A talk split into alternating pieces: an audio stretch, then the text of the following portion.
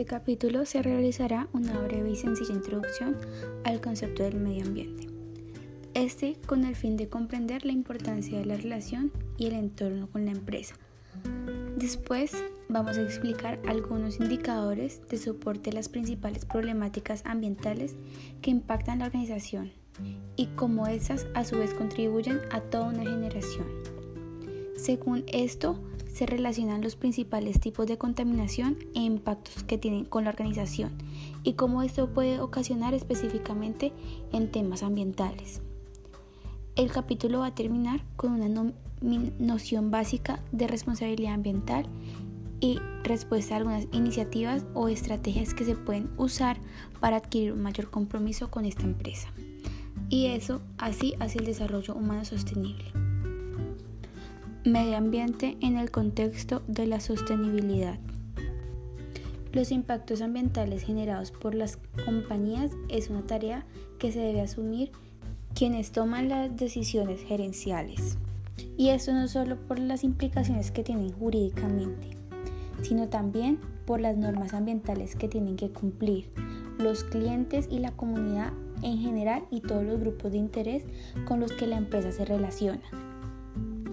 Se puede argumentar que el medio ambiente es un entorno vital, en conjunto de factores físico-naturales, sociales, culturales, económicos y estéticos que interactúan entre sí con el individuo y con la comunidad en la que vive, determinando así su forma, carácter, relación y supervivencia. Por lo tanto, el medio ambiente no se le puede considerar como medio envolvente del hombre, sino como algo indisociable de él, de su organización y de su progreso citando a González Severino. Frente a esto, podemos afirmar que el medio ambiente es el entorno que provee todos los recursos a las empresas que necesitan para producir sus bienes y servicios, los cuales son demandados por una sociedad, pero también es el receptor de todos los residuos y desechos que generan esas actividades. De esta condición emerge una relación bidireccional entre empresa y medio ambiente, dada la dependencia que tiene en absoluto el uno con el otro. Por esto, es esperarse que se creen condiciones de escasez por la utilización acelerada y no controlada de los recursos naturales. Este efecto amplía si se toma en cuenta el crecimiento de la población y la demanda de estos productos. Por ello, crea mayor presión sobre los recursos naturales y una escasez del medio ambiente como recurso económico y genera el deterioro ambiental problemas de salubridad debido a la exposición y combinación de sustancias químicas que son emitidas a la atmósfera y que pueden ocasionar conflictos sociales asociados con problemas ambientales. Los recursos naturales que provee el medio ambiente se pueden clasificar en renovables y no renovables. La clasificación es importante y se puede comprender de la siguiente forma. Los renovables son los recursos del medio ambiente que se pueden restaurar y los no renovables son aquellos que no se pueden restaurar por ejemplo, recursos renovables, aire, marea, plantas, radiación solar. Y por otro lado, que están los no renovables, que serían el carbón, el petróleo, el oro, el gas natural, entre otros. Por esto es esa tasa la renovación de los recursos naturales que emergen los conceptos de capacidad de asimilación y sostenibilidad y se identifican sus implicaciones para el medio ambiente y se actúa en consecuencia a ello a una responsabilidad ambiental. Para terminar esto, se puede decir que se debe actuar de manera sostenible y, de vista, y con la mejor vista ambiental, porque se entiende que un sistema de producción y consumo capaz de asegurar la mejor equidad, calidad de vida y bienestar ambiental es para las generaciones de hoy el futuro. Problemática ambiental y su relación con el sistema socioeconómico. Los indicadores sociales, ambientales y económicos en el mundo demuestran una enorme presión sobre los recursos naturales finitos. A su vez, se incrementan las desigualdades sociales, pero paradójicamente se continúa creciendo económicamente. Es decir, el desarrollo actual tiene difícil tarea de hacer compatibles los tres objetivos del desarrollo sostenible. Crecimiento económico, protección ambiental y equidad social. Mas, sin embargo, el panorama no es alentador por la tasa de incidencia de la pobreza en el ámbito mundial.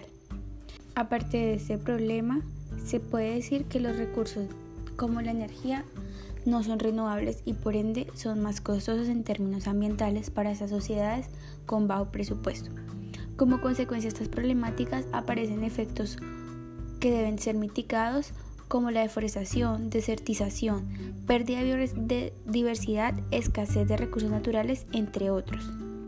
Como se ha podido mencionar anteriormente, el crecimiento económico necesita de abundantes recursos.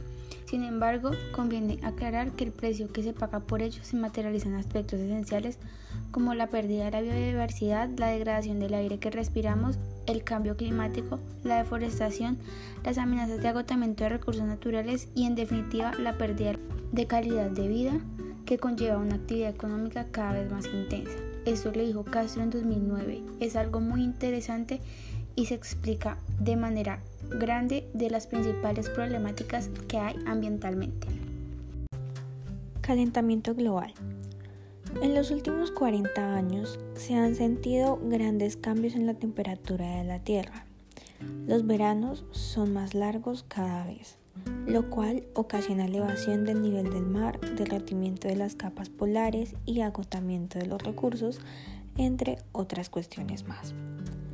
También los inviernos son cada vez más caóticos, pues se evidencian más inundaciones, más heladas y otros efectos que afectan la calidad de vida de la población.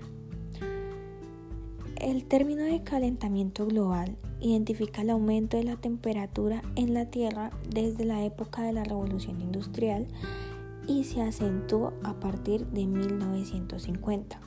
Esto gracias a la presencia de gran cantidad de gases con efecto invernadero en la atmósfera producidos por el hombre.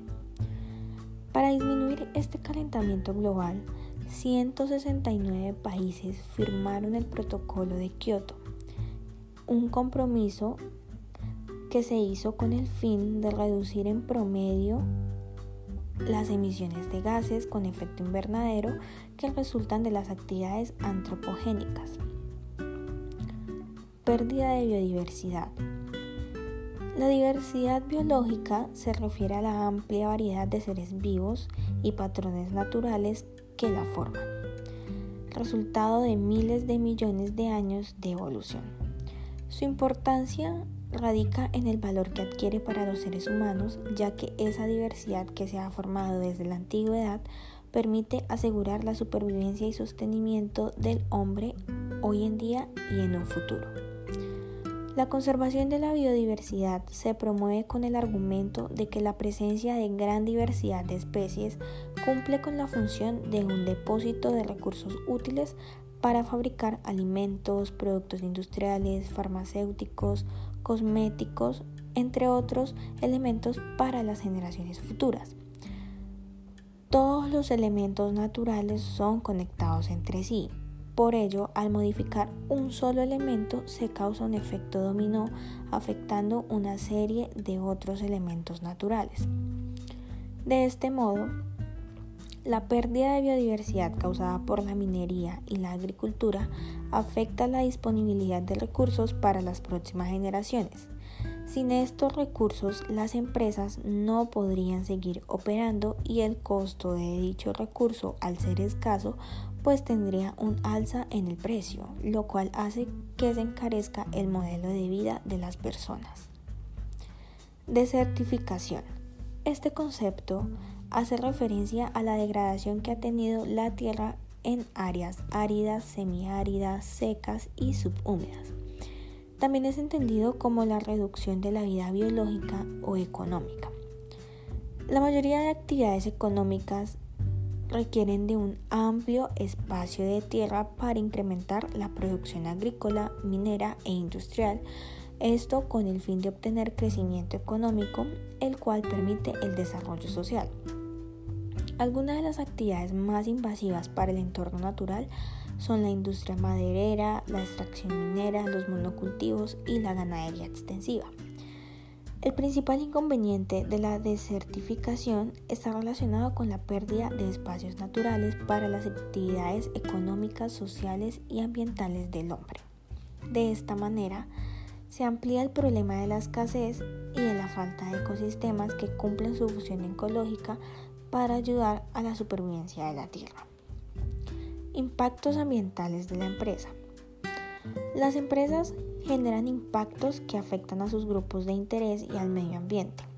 Aquí nos referimos a impactos ambientales y tipos de contaminación que las organizaciones mismas originan debido a sus procesos administrativos y operativos. Es muy importante resaltar que tras un impacto ambiental se presenta un impacto social en la comunidad, más especialmente en temas de salud y a la falta de acceso a un ambiente sano que permita el buen desarrollo de las personas. Según una investigación algunos de los tipos de contaminación que las empresas pueden ocasionar son, primero, aguas residuales. El agua es el recurso más abundante de la Tierra, ya que es la sustancia química más importante para la existencia de la vida en el planeta, puesto que representa entre un 65 y 90% del peso del cuerpo en organismos vivos. Sus principales usos son consumo humano, producción agropecuaria, generación de energía eléctrica, uso industrial y la recreación. En el transcurso del tiempo, las aguas han sido muy contaminadas, alterando su capacidad de autopurificación. Por ello, se entiende como agua residual el tipo de agua cuya calidad se vio afectada por la presencia de ciertas sustancias químicas. Aquí es muy importante entender que el grado de contaminación de las aguas residuales está determinado por ciertas características que debemos tener muy en cuenta empresarios. Primero, son las características físicas como el color y el olor. Segundo, son las características químicas como la acidez, el pH, el hierro y otros contenidos químicos. Y por último, son las características biológicas que son todos aquellos microorganismos. Segundo, tenemos la contaminación del suelo. ¿En qué consiste? Este tipo de contaminación consiste en la acumulación de sustancias a unos niveles tales que repercuten negativamente en el comportamiento de los suelos.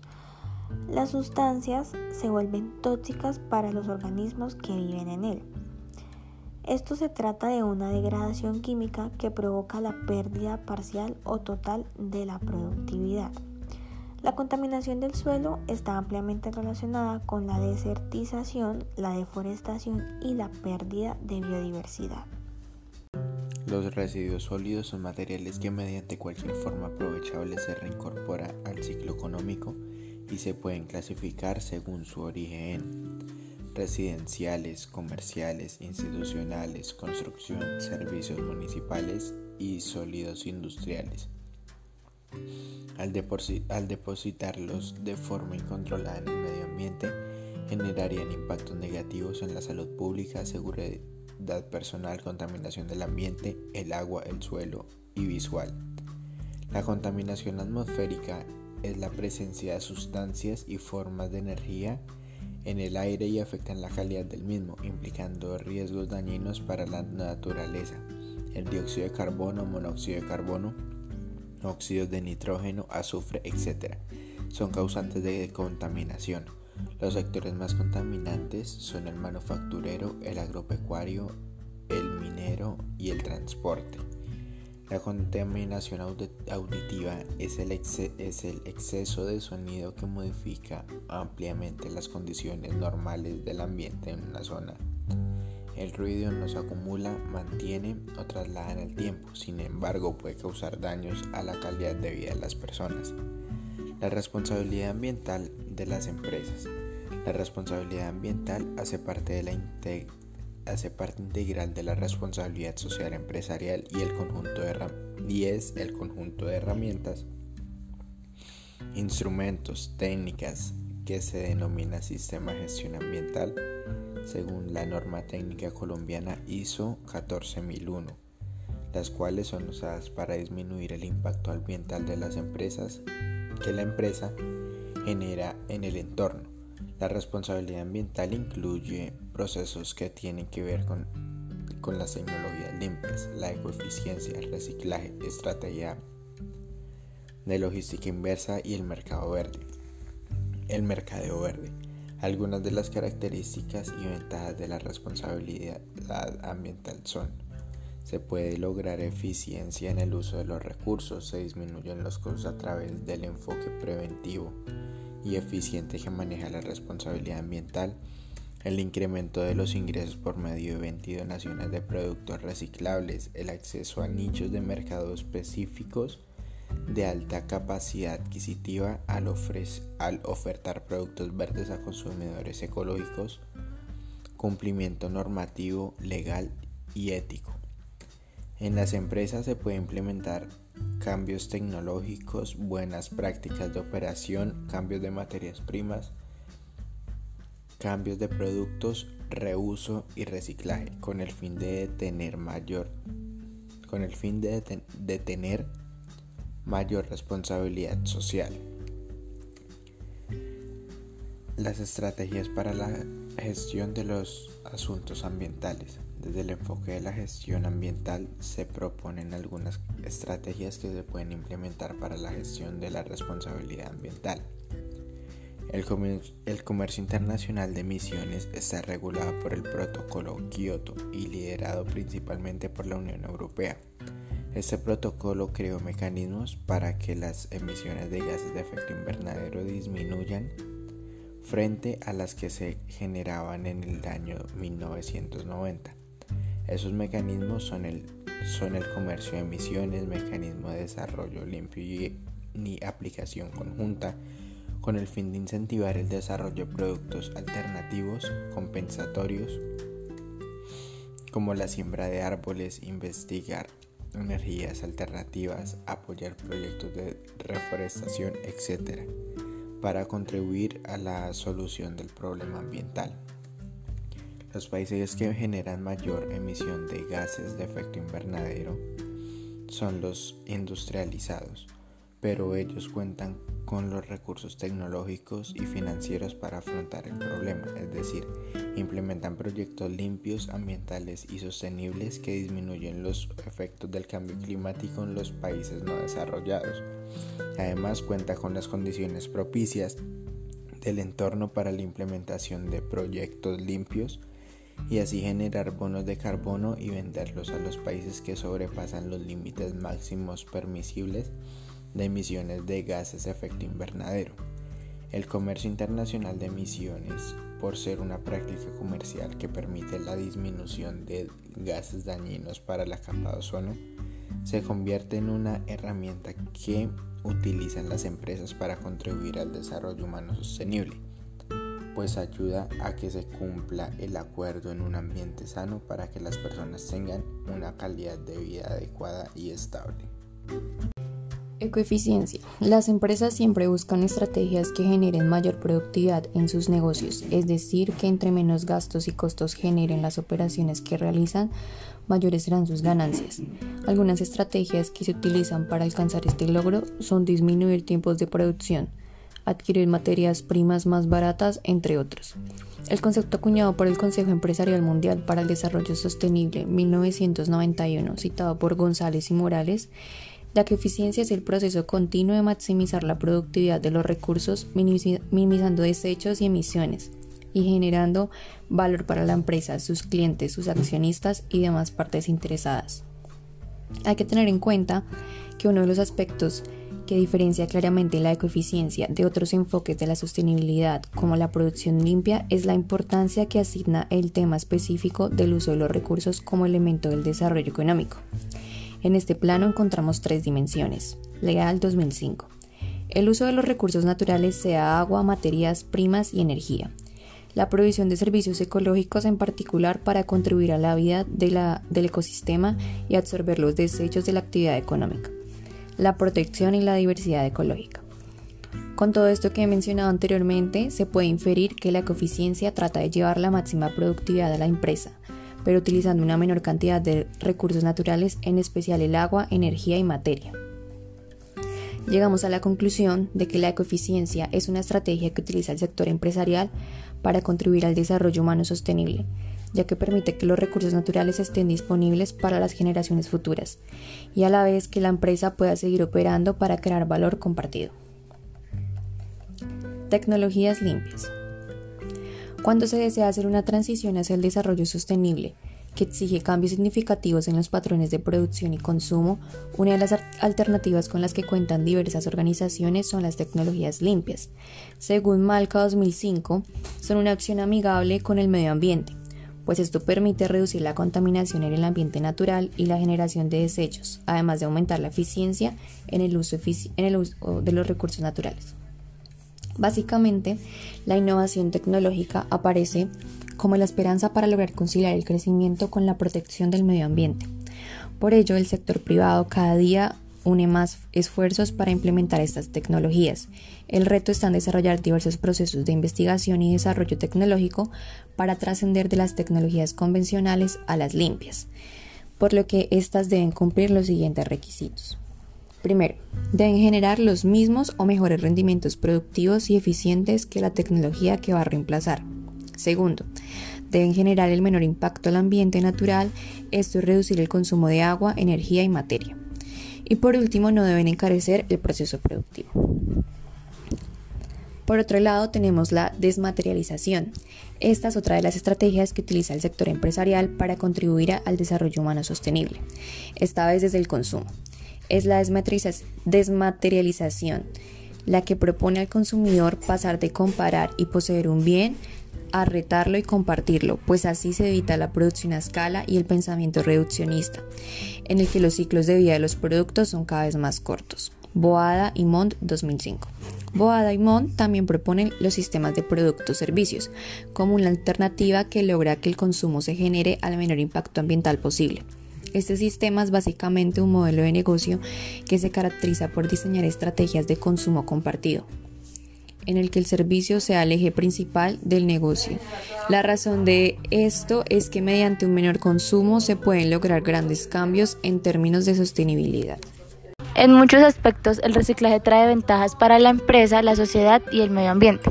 Por ejemplo, en ciertos sectores el reciclaje es uno de los principales generadores de empleo para personas que están en situaciones de vulnerabilidad.